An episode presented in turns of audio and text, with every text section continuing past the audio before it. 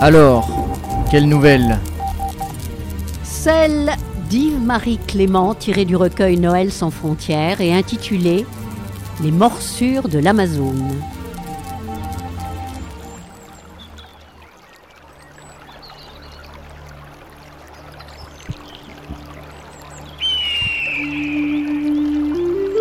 Esteban, nommé Hijo de Nada, amarra solidement son canot sur le ponton principal, car en ce début de saison des pluies, les eaux boueuses du Rio Negro charriaient des branches mortes arrachées aux berges. Il traversa sans se presser l'avenue principale de la petite ville de Macarros, où une meute de chiens jaunes s'affairait sur le tas d'immondices que l'employé municipal n'avait pas ramassé depuis plusieurs jours. Chaque année, il attendait que les fêtes soient passées pour dégager les ordures. Lui et son cousin le maire n'avaient pas dessoulé depuis une bonne semaine. C'était leur façon à eux de préparer Noël. Esteban secoua ses godillots crottés à l'entrée du café chez Carmelita. L'unique salle était plongée dans une obscurité de conspiration.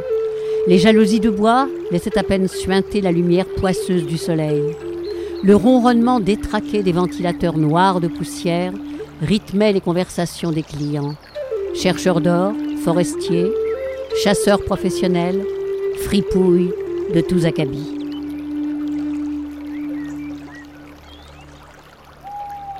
Esteban fronça les sourcils. Joaquim Paolo de Nascimento l'attendait, assis à l'angle de la pièce, dans un endroit courant d'air.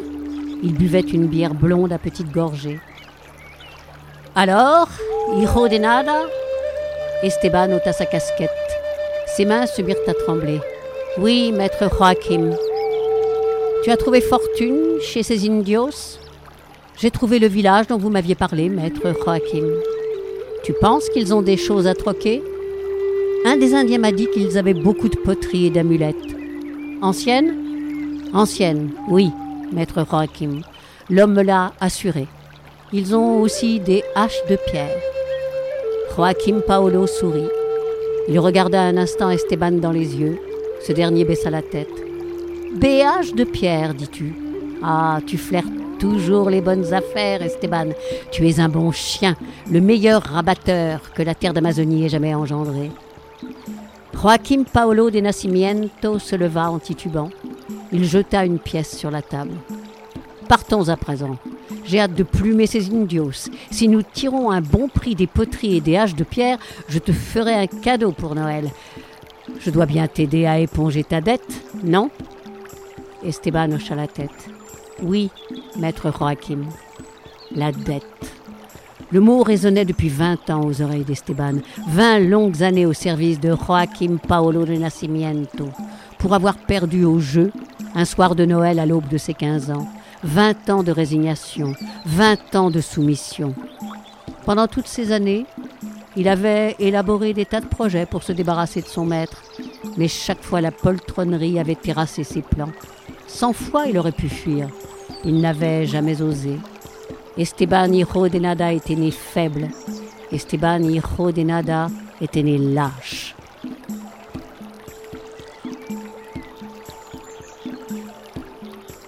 Joaquim Paolo de Nascimento était trafiquant notoire d'art et d'animaux. Il échangeait les trésors des indios contre de l'alcool et des cigarettes de contrebande.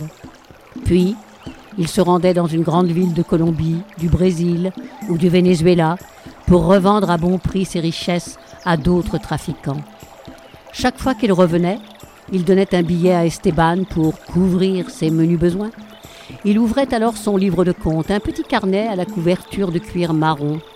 Il sortait un stylo de sa poche, écrivait un chiffre qu'il soustrayait à la dette. Esteban, lui, ne savait pas compter, mais il avait compris qu'il lui faudrait au moins une centaine d'années pour rembourser le maître. Ils embarquèrent chacun dans leur canot. Les moteurs grondèrent. Ils longèrent la rive droite du Rio Negro, naviguant à la frontière de la Colombie et du Brésil, remontant le courant à l'abri de longues branches de palétuviers dont les racines plongeaient dans l'eau. Ils croisèrent une pirogue d'orpailleurs armée jusques aux dents, puis un bateau chargé de bananes, de papayes, de pastèques et d'indios. Ils firent une halte sur une plage quand le soleil fut à son zénith. Joachim Paolo avala une lampée de rhum. Ah, j'ai faim. Esteban prit un baril étanche dans sa barque et en sortit une queue de porc boucané, une boîte de haricots rouges et trois maracujas. Comme d'habitude, le maître mangea le premier, puis il abandonna à Esteban les rognures d'os et un maigre restant de haricots. Une armée de minuscules fourmis rouges avait commencé, à envahir la plage, attirées par la nourriture. Joaquim Paolo de Nascimento se leva brusquement, assailli de toutes parts. Il se frotta les mains et rota. Presse-toi, Hiro de Nada, je veux arriver à ce village avant la nuit. Ils repartirent. Un jaguar traversa le rio devant eux. Joachim Paolo se souvint d'un de ces fameux rôtis de jaguar qu'il avait dévoré une fois dans un restaurant de Manaus. En fin d'après-midi, dans une courbe de Rio Negro, les carbets aux toits de palme apparurent enfin. Esteban murmura une prière, inaudible. Il se signa. Puis il coupa le moteur et laissa son embarcation s'échouer sur le sable. Celle de Joachim Paolo la rejoignit aussitôt. Il faisait une chaleur à vous assécher dans l'heure un marigot. Le maître posa la main sur la crosse de son colt, qui ne quittait jamais sa ceinture. Il se méfiait des indios. Accueillant, débonnaire, mais capable, disait-il, de vous transpercer de flèches pour le plaisir. Deux enfants sortirent d'un carbet et coururent dans le village en criant, déclenchant l'agitation générale. Esteban releva la visière de sa casquette et afficha un grand sourire. El jefe demanda Joachim Paolo à tout va. Il ne devait parler à personne d'autre qu'au chef. Tout manquement à cette règle aurait gâché les négociations. Une nuée d'enfants tournoyait autour des deux étrangers. Soudain, Joachim Paolo s'arrêta net, comme frappé par une divine illumination. Son regard fixait l'intérieur du carbet central. Un gros oiseau bougeait à l'intérieur.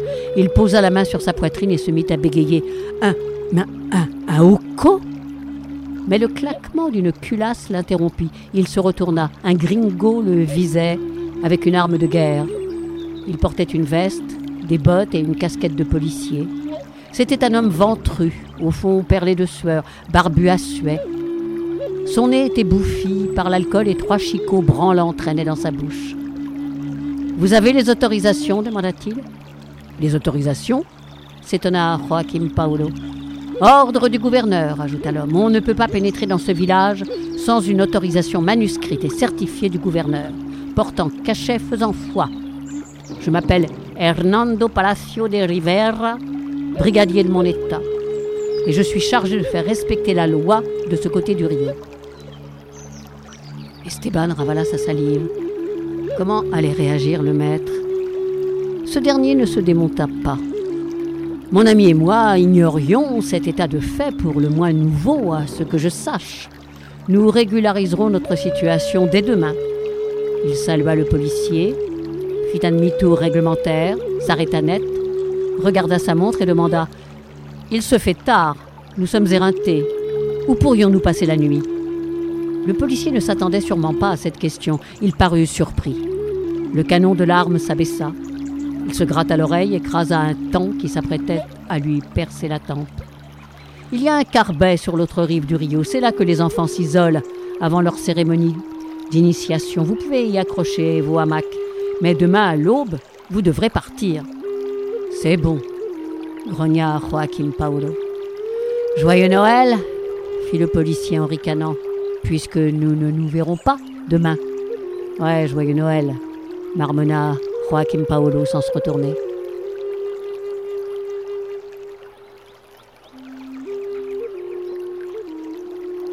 Le carbet était assez vaste pour accueillir une bonne douzaine de hamacs. Joachim Paolo et Esteban s'installèrent.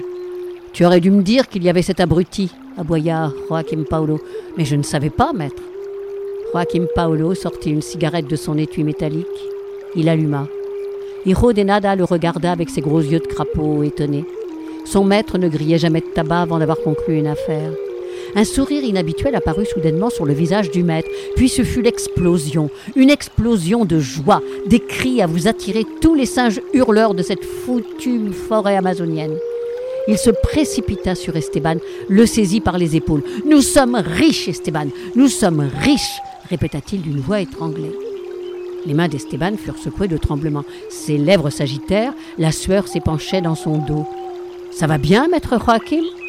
Joachim Paolo se mit à tourner sur lui-même comme une toupie. Tu n'as donc rien remarqué non, maître. Tu n'as pas vu cet oiseau sous le carbet central Non, mais que tu es bête. Mais j'ai bien vu un hoco, maître. À la bonne heure. Et sa couleur? Tu as remarqué sa couleur? Il était doré, je crois bien me souvenir. Oui, c'est ça, un bel or, comme les fleurs d'hibiscus peintes sur la porte de la mairie de Macaros. Oui, Esteban, pauvre chien, vermine rampante, il était couleur or. Le maître tendit l'index vers son éternel débiteur. Et cela ne t'a pas surpris? Non. Cette fois, l'index pointa le ciel, comme si Joaquim Paolo de Nascimento tenait à s'adresser en direct au créateur des êtres et des choses en ce bas monde. Crax alector, s'exclama-t-il, oiseau d'Amérique du Sud de la famille des Crassidae, appelé encore grand oco, ou plus vulgairement oco, animal dont le plumage est noir depuis la nuit des temps, sache-le, ignare. Esteban tapa du poing dans sa main.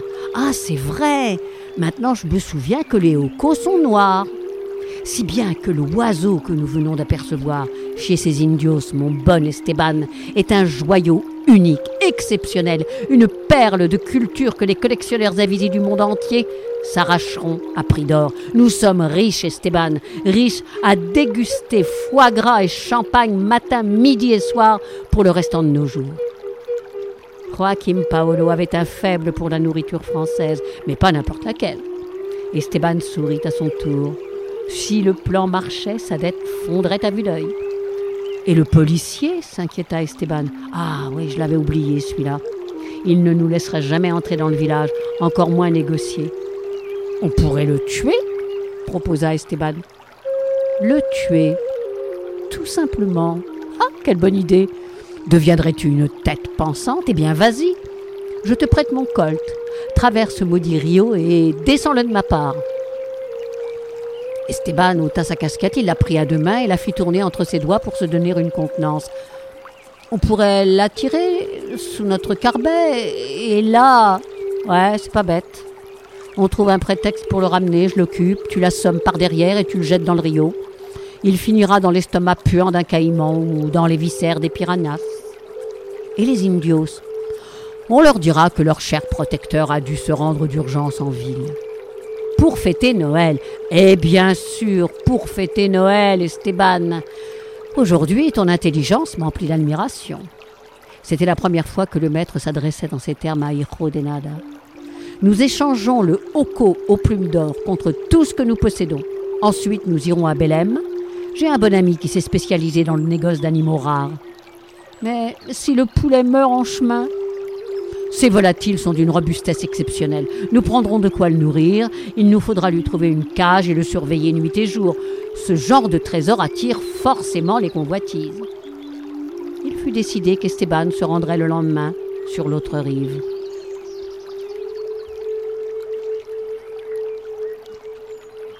Au matin, le canot accosta côté Indios. Esteban descendit prudemment, levant les mains plus haut que le ciel comme un éveillé du bagne qui se rend aux forces de l'ordre. Joaquim Paolo observait de loin la scène à, l'aide de ses jumelles. Crétino, marmonna-t-il entre ses dents. Le policier ne tarda pas à se montrer, canon pointé sur le ventre d'Esteban. Des palabres s'ensuivirent, puis il embarqua avec Esteban pour traverser le Rio. Le maître se précipita dans son hamac, les bras pendants, gémissant. Le grondement du moteur se rapprochait, le bruit de succion des pas dans la gadoue qui maculait la rive. Tu dis qu'il a été mordu par un coraillio demanda le policier. C'est ça. Le serpent s'est glissé dans son hamac pendant la nuit. Le bruit des pas se rapprochait. Joachim Paolo ferma les yeux. Le policier se pencha au-dessus de son hamac. Un bruit sourd retentit et l'homme s'effondra comme un régime de bananes que l'on décapite. Bravo, Esteban Joachim Paolo jaillit hors du hamac et se saisit de l'arme automatique. De la pointe du canon, il retourna la tête du policier afin de mieux voir son visage. C'est drôle, dit-il, j'ai l'impression de l'avoir déjà rencontré. Tous les policiers se ressemblent, maître. Arga Irodenada.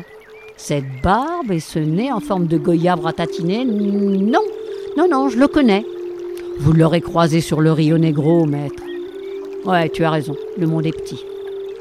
Joachim Paolo posa l'arme contre le poteau central. Est-il mort au moins? Je ne crois pas, répondit Esteban qui tenait encore sa pagaie dans la main. Je l'entends respirer. Alors tu vas emmener ce misérable sous-fifre du gouverneur à l'abri des arbres pour me l'achever proprement. Mais euh, pourquoi moi? Tu me dois bien ça. Grâce à moi, tu seras bientôt soulagé d'une partie confortable de ta dette. Esteban obéit. Il saisit le policier par les bottes et le traîna comme un pécari crevé à travers la végétation. Bourreau et victime disparurent aux yeux du maître. Il s'ensuivit une ribambelle de coups sourds et de sinistres craquements. Joachim Paolo en eut la chair de poule et faillit rendre tripaille. Esteban revint au bout d'un quart d'heure en se frottant les mains. Je l'ai expédié sur le Rio, clama-t-il avec un brin de fierté que procure un travail correctement exécuté. Pourquoi, dis-tu, sur le Rio s'étonna le maître. Je l'ai glissé dans mon canot et je l'ai poussé. Dans, dans ton canot? Mais pourquoi as-tu fait ça? Bah, j'ai pensé que. Mais tu n'as pas à penser, sinistre imbécile, incapable vermine. Il va dériver jusqu'à ma carrosse, et quand son corps sera découvert, tu as pensé à ça? Roué de coups par-dessus le marché. Chien galeux. Et puis, euh, es-tu bien sûr de l'avoir achevé? Les mains d'Esteban tremblèrent, il baissa la tête. Je n'ai pas vérifié, maître, mais avec la volée de bâton que je lui ai collée, ce policier n'est peut-être pas mort. On pourrait le rattraper? suggéra Esteban. Les yeux de Joaquim Paulo se mirent à briller. Non, non. Allons chez ces indios pour régler notre affaire au plus vite.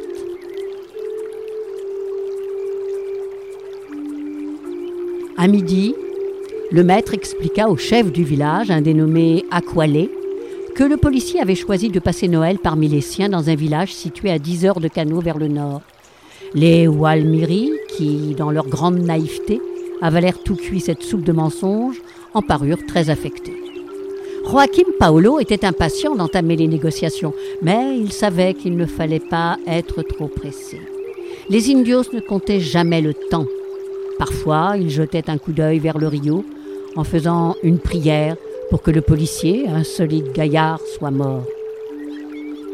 Un repas leur fut offert pâtes d'agouti boucané, œufs d'iguane, igname, bananes.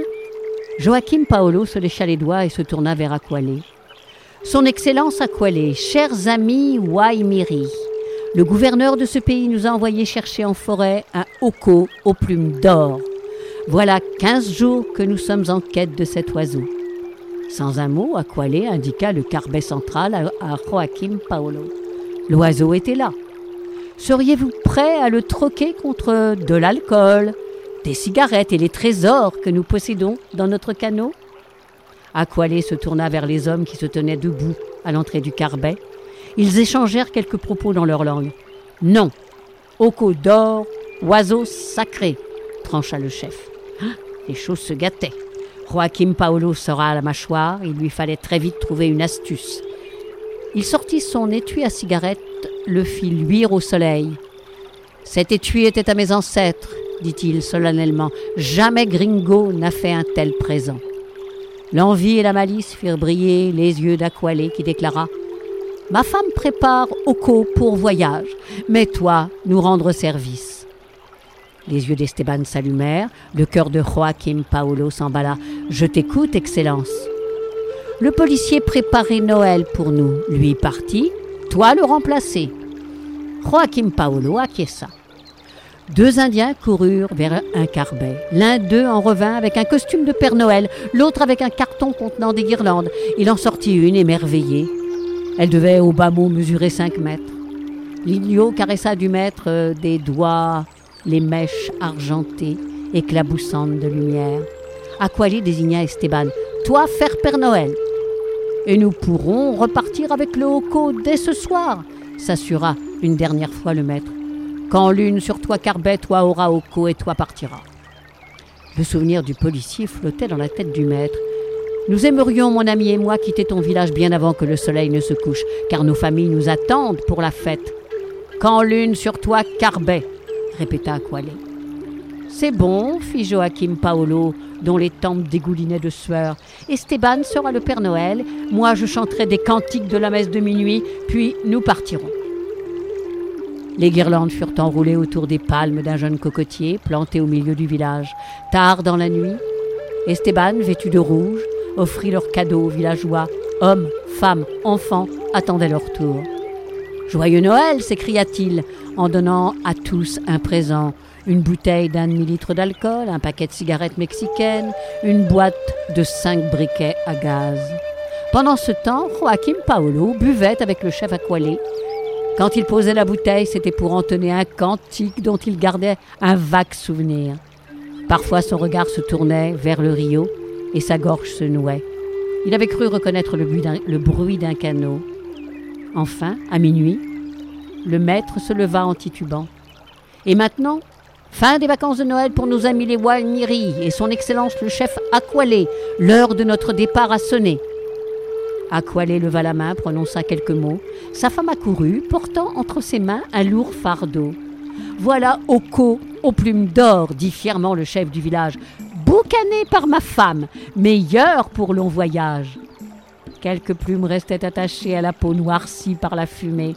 Joaquim Paolo de Nascimento faillit mourir sur place. Les yeux lui sortaient de la tête. Un pan du monde venait soudain de s'effondrer. Mais, mais qu'avez-vous fait? Puis, on ne l'entendit plus. Esteban se vit remettre l'oiseau, et les deux gringos quittèrent le village sous les acclamations du village indio. Vers deux heures du matin, le maître repéra sur la rive un carbet construit par des chasseurs. Arrêtons-nous là, dit-il. Ils descendirent sans se parler. Esteban alla le canot sur la plage. Il portait le hoco boucané enfagoté dans des feuilles de bananier. Pose-le sur la table, ordonna Joaquim Paolo. Nous allons le manger demanda Esteban. Je vais le manger. Toi, prépare le feu et regarde-moi bien déguster ce trésor, sale chien puant. Esteban versa le contenu d'une lampe à pétrole sur des branchages entassés à l'extérieur du carbet. Il jeta une allumette. Les flammes montèrent vers la cime des arbres, dérangeant une chouette à l'affût. Il ajouta aussitôt des bûches dont il restait un tas près de l'abri. Le maître s'installa à table, sortit son canif de sa poche et commença à attaquer l'oiseau. C'est mon repas de Noël, Esteban, la dinde la plus chère de toute ma vie. Je l'ai bien mérité, n'est-ce pas?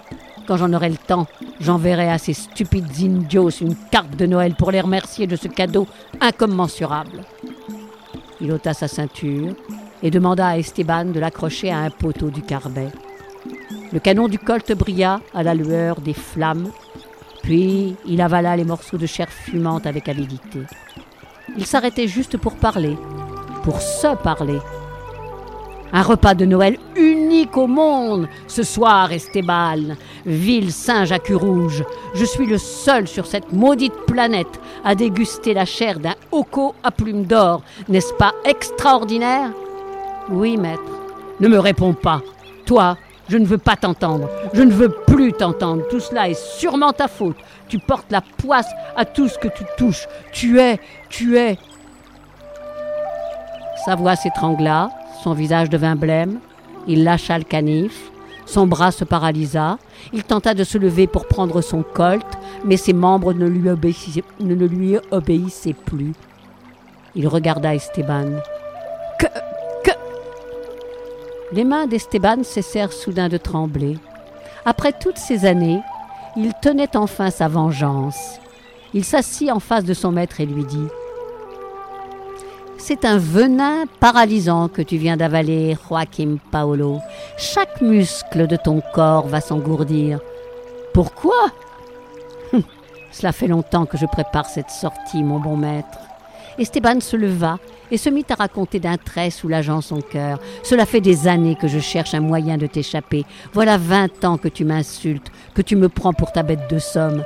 Alors je t'ai concocté cette soirée de Noël exceptionnelle. Mais comment, comment as-tu pu? Oh, je n'étais pas seule, j'avais besoin d'aide. je me suis adressé à Hernando Palacio de Rivera, le policier le plus corrompu de Macaros. Ah, je, je savais que je connaissais cet homme. Il ne fallait pas que ce soit trop facile. Avec ce complice, je te donnais du fil à retordre. Je lui ai offert une belle somme d'argent, de cet argent que tu me donnes depuis vingt ans pour mes menus besoins. J'ai eu l'idée du Hoko en or dans ce village indio où tu m'as envoyé prospecter. Je me suis souvenu du jour où tu as découvert un anaconda blanc. Tu étais fou de joie. Hum, alors un Hoko en or Je savais qu'une bête aussi exceptionnelle t'enthousiasmerait à tel point que tu ne soupçonnerais rien de ma machination. Mais, mais les indios Les indios ont le sens de l'humour. Je leur ai raconté que je te faisais une surprise, une blague de Noël, et qu'en échange, chacun des villageois recevrait un cadeau. Le chef Aquali a beaucoup apprécié mon offre. Le corps de Joachim Paolo ça. ses yeux fixaient maintenant la carcasse funante du volatile gorgé de poison. Il trouva encore la force de parler. Et, si je t'avais forcé à, manger ce, ce En vingt ans, tu ne m'as toujours laissé que les restes de tes repas, infecte rapace. Pourquoi aurais-tu fait exception aujourd'hui? Je savais que tu te goinfrerais devant moi.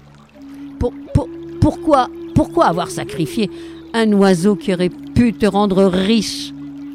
Esteban hocha la tête. Tu n'es qu'un imbécile, Joaquim Paolo. Tu m'as dit toi-même que les Hoko étaient noirs depuis la nuit des temps. Un Hoko en or. Comment as-tu pu croire à une telle supercherie? Esteban sortit un flacon de sa poche. Il contenait un restant de la teinture qu'il s'était procuré à Macaros. Il la jeta au visage de son maître. Tiens, où tu iras, tu peindras la queue du diable. Esteban passa la nuit dans le carbet. Joaquim Paolo s'éteignit au matin dans un dernier râle. Esteban le dépouilla des quelques dollars qui lui bombaient encore la poche et de son livre de compte. Il le garderait en souvenir de toutes ces années. Il se leva, à la pisser contre un arbre. Il remonta sa braguette d'un coup sec. Ses mains ne tremblaient plus. Elles ne trembleraient plus jamais. Dérangés dans leur travail, une armée de termites jaillirent des tunnels qui couraient le long d'un tronc cherchant en vain à chasser l'ennemi qui les avait copieusement arrosés. Esteban se retourna une dernière fois vers Joaquim Paulo de Nascimento. Cretino Les fourmis légionnaires t'auront bien rogné jusqu'aux os. La forêt retenait son souffle, silencieuse, oppressante. Pas un cri de singe. Les oiseaux s'étaient tus. Esteban s'éloigna sur le layon tracé par les chasseurs. Il regarda en direction du Rio Negro. Dans cette fichue forêt amazonienne, c'était le seul endroit qui offrait un semblant d'horizon. Esteban s'agenouilla sur le sable. Il trempa les mains dans l'eau et s'aspergea le visage et la nuque. Puis il monta dans la barque. Il détacha la mare et le jeta au fond de l'embarcation. Le soleil levant éclaboussa souvent la surface dorée du rio. La journée serait chaude de ces chaleurs poisseuses qu'Esteban détestait. Rompant avec le mutisme inquiétant de la sylve, un insupportable bourdonnement envahissait la berge. D'un coup de pagaie, Esteban se glissa dans le courant. Il se dépêcha de s'éloigner de la rive afin d'échapper aux piqûres cuisantes des temps, des punaises et des réduves assoiffées de sang. Il démarra le moteur, il ferait une halte au camp des orpailleurs à cinq heures d'ici. Puis il tirerait jusqu'à Macaros. Le restant de ses jours, Esteban se souviendrait de l'explosion de joie du maître au cœur de la forêt. Nous sommes riches, Esteban, nous sommes riches. Joaquim Paulo de Nascimento croyait alors sa fortune faite. Esteban repensa à tout ce qu'il venait de vivre. Il ne regrettait rien.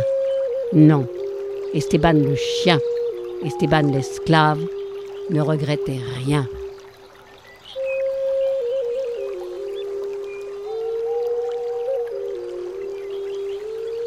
Au soir, le canot accosta au poton principal de Macaros. Esteban se sentait léger, comme un homme qui vient de se débarrasser d'une sale besogne. Il amena l'embarcation, se frotta les mains et se dirigea vers le bistrot préféré de son maître, chez Carmelita.